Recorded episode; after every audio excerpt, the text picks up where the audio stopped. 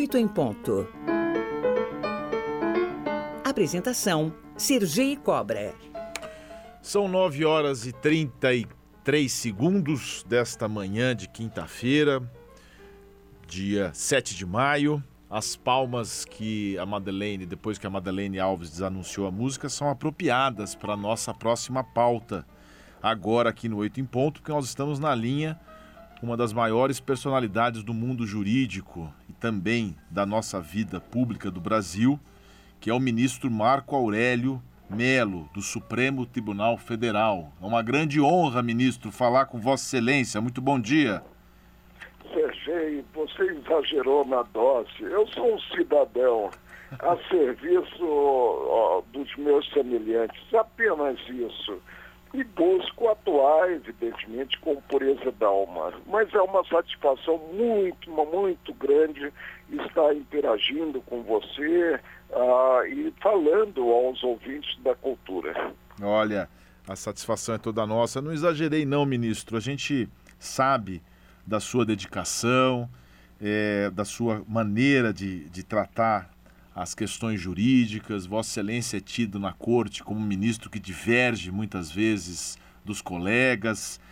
É, é polêmico e a polêmica é muito importante, polêmica no bom sentido, e eu tenho para comigo que Vossa Excelência é sim um guardião da Constituição, muitas vezes vencido em votos emblemáticos, mas nunca deixa a sua marca indelével de resgate, de preservação da Constituição brasileira. E, ministro, nesse passo, eu já pergunto para Vossa Excelência, porque é muito importante a preservação da Constituição. Muita gente fala isso, né? O Carlito Camargo, aqui, da, da nosso eh, vice-presidente, ele fala muito. Tá no livrinho, tá no livrinho. É, e as pessoas não estão observando muito essa questão constitucional. Tem um clima muito beligerante na sociedade hoje, que muitas vezes é corroborada pelos políticos. Como é que.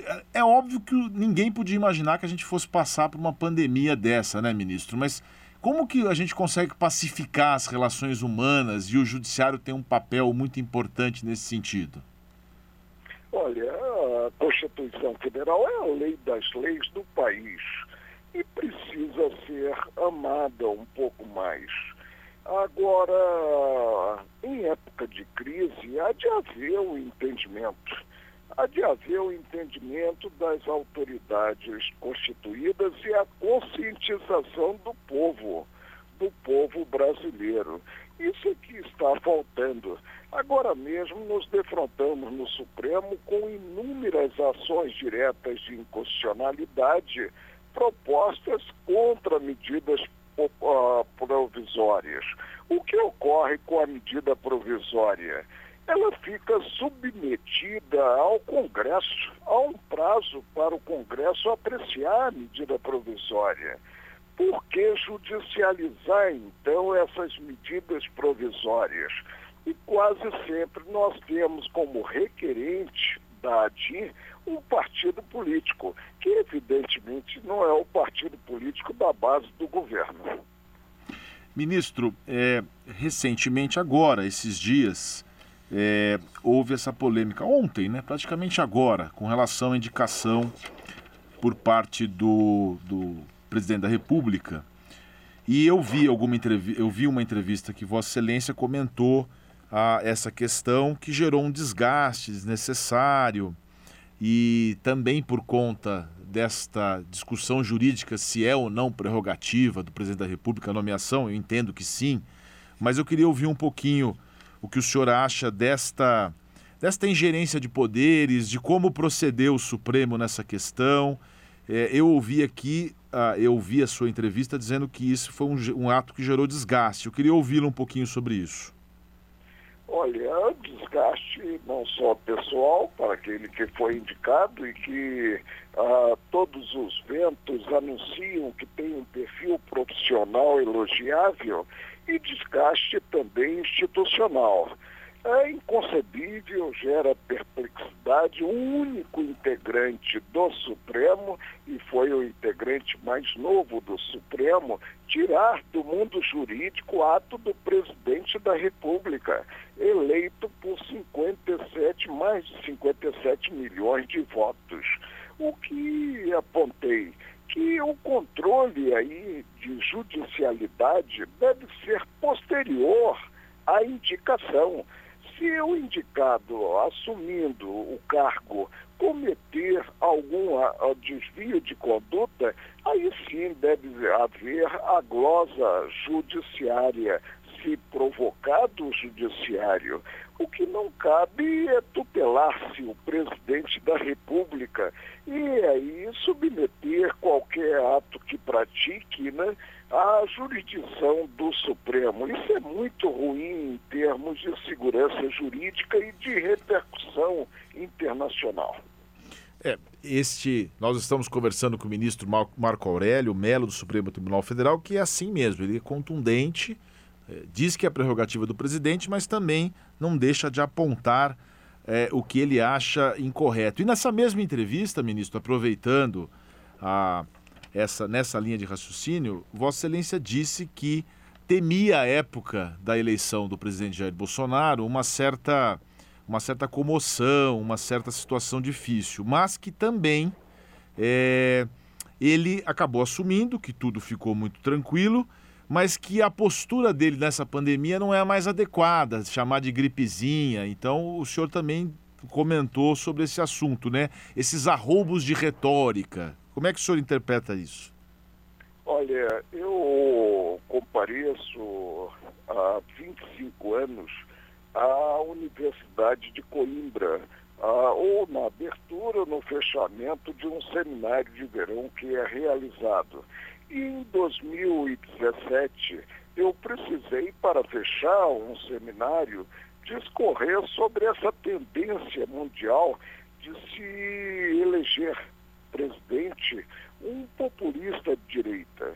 E aí eu teci considerações sobre alguns países da Europa, cheguei ao Trump nos Estados Unidos, né?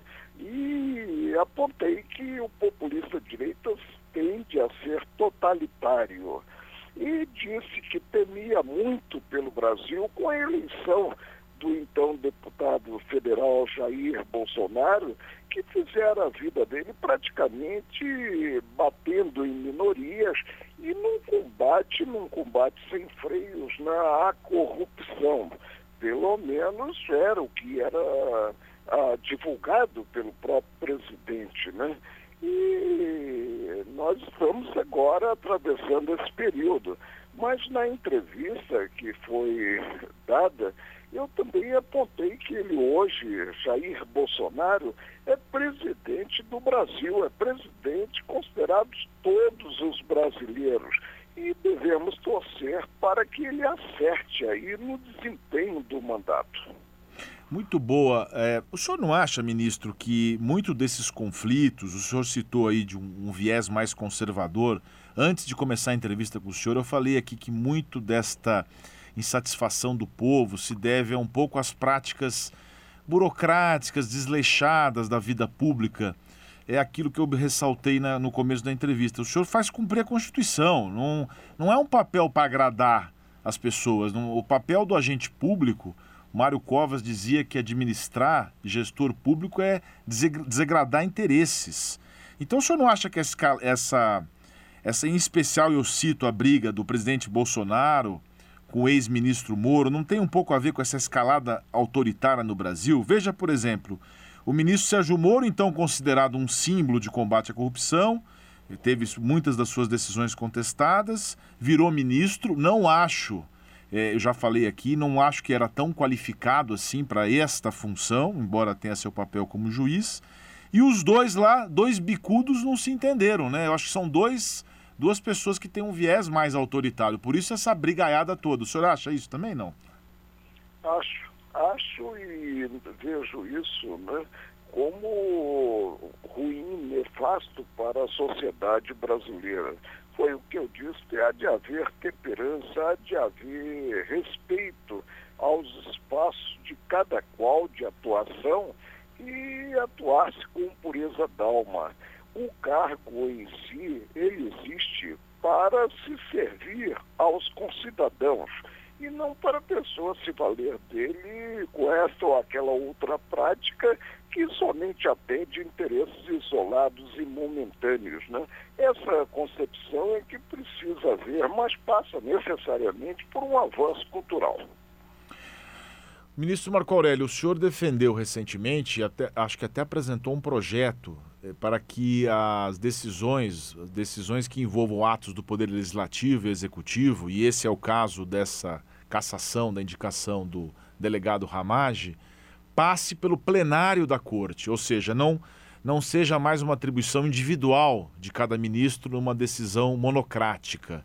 É isso mesmo? O senhor acha que decisões que envolvam outros poderes precisam ser submetidas ao plenário para ter uma decisão mais assim, digamos, abalizada, mais consolidada? Olha, ficou no ar perplexidade.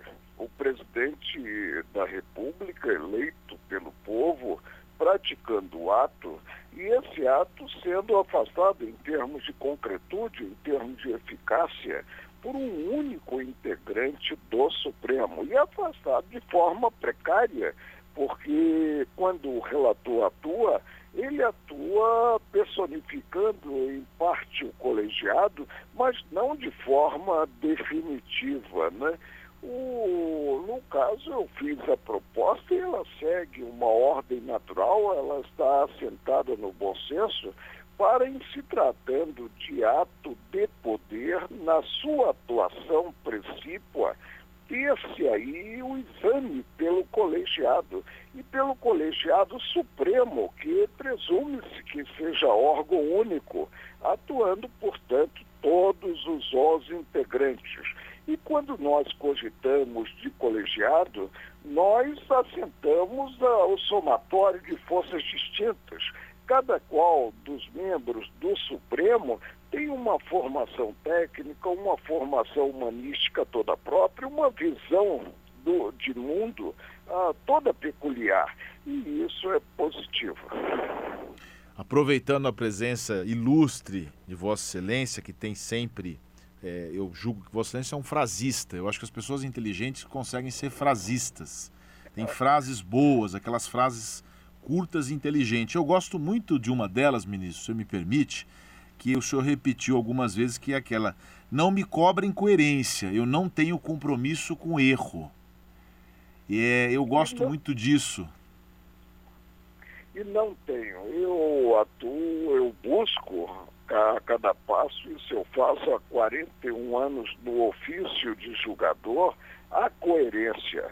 Mas se eu concluo que um entendimento é um entendimento equivocado, tendo em conta o direito positivo, tendo em conta especialmente a Constituição Federal, o livrinho, como apontava o presidente Eurico Gaspar Dutra, eu, evidentemente, dou a mão à palmatória e evoluo. Isso eu sempre fiz em minha vida. Né? Não tenho realmente compromisso com os meus erros, muito menos com os erros alheios. Nessa, nesse passo, nessa linha de raciocínio, ministro, como é que o senhor vê hoje ah, o, que o, o que as pessoas, o mundo jurídico, considera como ativismo judicial?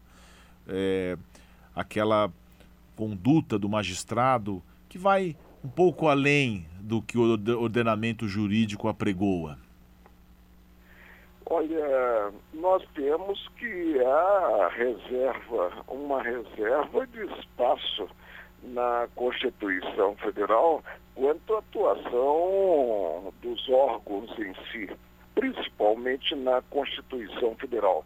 E toda vez que se avança, ah, se extravasa o que delimitado normativamente, evidentemente isso aí é ruim e tende a retornar ao próprio órgão. Né? Eu várias vezes falei no plenário, nós precisamos agir ah, com autocontenção. Não é o fato de o Supremo não ter acima dele um órgão para rever as, re, as eh, respectivas decisões, e se tivesse não seria Supremo, que o levará a forçar a mão. Ao contrário, é, é essa premissa de não se ter um órgão revisor cobra maior responsabilidade do próprio Supremo. ah, não temos por que partir para o ativismo judicial. Eu reconheço que interpretar é um ato de vontade e depende muito da formação de cada qual. Agora, é um ato de vontade vinculado, vinculado ao direito positivo, o vinculado ao direito aprovado pelos legisladores. Uma das maiores polêmicas recentes, ministro, foi, recentes foi a questão da TV Justiça. Eu, eu acho que a transparência é ótima para o tribunal. E as pessoas criticam que os votos são muito longos, que as pessoas usam. Eu vejo isso muito no jornalismo sensacionalista. Os votos às vezes são longos mesmo, mas ah, o que, que o senhor acha da, dessa transparência da TV Justiça? Olha, a, a publicidade é básica na administração pública. E quando nós cogitamos de julgamento, nós sinalizamos algo que ocorre no âmbito da administração pública.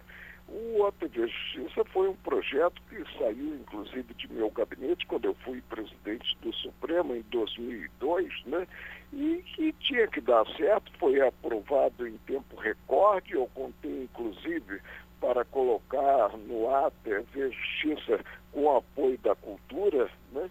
E não vejo como ocorrer um retrocesso.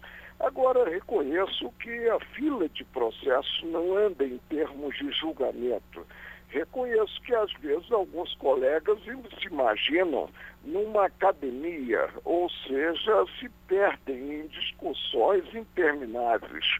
Olha, não é fácil você assistir né, aquelas discussões e você tendo no plenário, como eu tinha à época das sessões presenciais, e agora estou tentando colocar esses processos na sessão virtual, ah, tinha cerca de 160 processos aguardando o julgamento, alguns liberados há mais de cinco anos.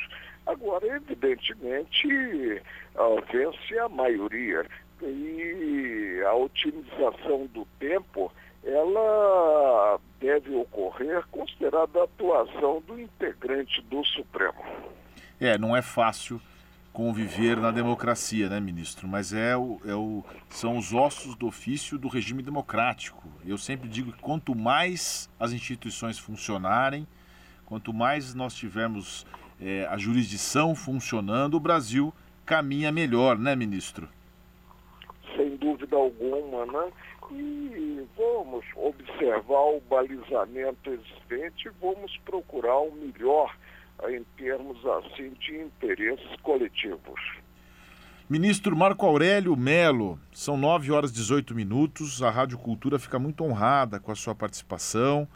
É, Vossa Excelência, que é ministro do Supremo Tribunal Federal. Vossa Excelência fica até quando no Supremo Tribunal Federal? O seu mandato termina quando? Não é bem mandato, né? Tem uma. É, é, o meu tempo. É o tempo, é uma, é uma aposentadoria compulsória, tempo, né? É, é, dizem que a cadeira que eu ocupo é uma cadeira vitalícia, mas não implica permanência nela enquanto eu estiver vivo e puder prestar bons serviços aos meus concidadãos. Eu estava prontíssimo para sair em 2016, mas veio a PEC da Bengala e, evidentemente, eu não viro as costas a uma cadeira como essa de julgador. Né? Estou há 41 anos na judicatura e ainda examino hoje um processo como se fosse o primeiro processo da minha vida de juiz. Eu permaneço no Supremo até 12 de julho de 2021, quando completarei 75 anos, levarei o cartão vermelho e virei para casa. Agora tenho certeza que não morrerei de tédio. Ah, não, com certeza. Eu, Vossa Excelência tem essa, essa capacidade. E com relação, para a gente encerrar, ministro, para não tomar muito o seu tempo, mas aqui é a gente não pode deixar de aproveitar uma presença tão ilustre, tão enriquecedora para o ouvinte da Rádio Cultura. Essa questão da, do inquérito aberto no Supremo, que está sob a batuta do ministro Celso de Mello, com a aposentadoria do ministro compulsória agora em novembro, o senhor entende que o novo ministro indicado deve assumir o inquérito ou deve ser é, feito um, uma distribuição na, no plenário para ver um sorteio, digamos assim? Olha, a procedimento criminal requer tramitação contínua e, portanto, se tem aí que implementar diligências que estarão possivelmente em curso. Não há como deixar de lado esse inquérito para aguardar-se aquele que preencherá a cadeira do hoje relator, ministro Celso Melo. A atribuição para capitanear o inquérito é do plenário, porque hoje investigado, quer se queira ou não, é o presidente da República. Então caberá ao ministro Luiz Fux, que será o nosso próximo presidente, a redistribuição desse processo entre os integrantes. Lembrando que nós já tivemos a nomeação, indicação de integrante do Supremo que demorou para ocorrer cerca praticamente de um ano. Muito bom. Ministro Marco Aurélio, que eh, tem na sua família juristas, é casado com a juíza desembargadora Sandra de Santos, né, ministro? É uma, uma grande servidora. Colega de turma, pois é, e ah, eu até perguntei a ela se saindo em 2021, se ela deixaria também a magistratura. Ela aí disse que não, e eu dei o um exemplo aqui de casa. Ela teve, a nossa diferença de idade é de nove meses, seis dias. Ela teve que esperar, porque são quatro filhos, né? nove meses, quatro vezes. E eu deverei esperar, portanto, que ela alcance a expulsória né, em abril de 2022, nove meses. Aliás, falando em família, minha mãe Zulaê é fã da sua esposa Sandra De Santos. Ela é muito fã, eu mandou sou uma. fã da sua mãe. que bom, então estamos Gosto em casa. muito dela. Eu Já sempre gostei muito. já a que- espontaneidade que norteia os atos que ela pratica. Já que nós estamos com essa licença poética, ministro, eu quando falei com Vossa Excelência ontem, Vossa Excelência disse que estava assistindo uma série da Netflix. O senhor pode fazer uma indicação para o nosso ouvinte? Assisti há pouco uma série fabulosa, né? Ah, que foi a Falda, né? E assisti uma outra na, ah, da Espanha, Merli, também muito boa, né? E ontem eu comecei assistindo uma série que também promete ah, Cacifado, né? E uma história sobre o Estado Islâmico né, e as práticas existentes, principalmente considerada ah, o, o fato de ter esses gêneros, o gênero feminino. É algo realmente que fica sempre como uma advertência. Muito bom. Ministro Marco Aurélio Melo, muito obrigado pela participação de Vossa Excelência aqui na Rádio Cultura. enorme e meus cumprimentos aí pelo programa que você tem na cultura e nós precisamos fazer a nossa parte. Fazer a nossa parte para deixarmos um Brasil melhor para aqueles que virão, para gerações futuras. Muito obrigado, ministro. Um bom dia para o senhor e muito obrigado pela presença, viu? Uma honra para nós aqui. próxima. A satisfação toda minha falar aos ouvintes da cultura. Obrigado, um abraço.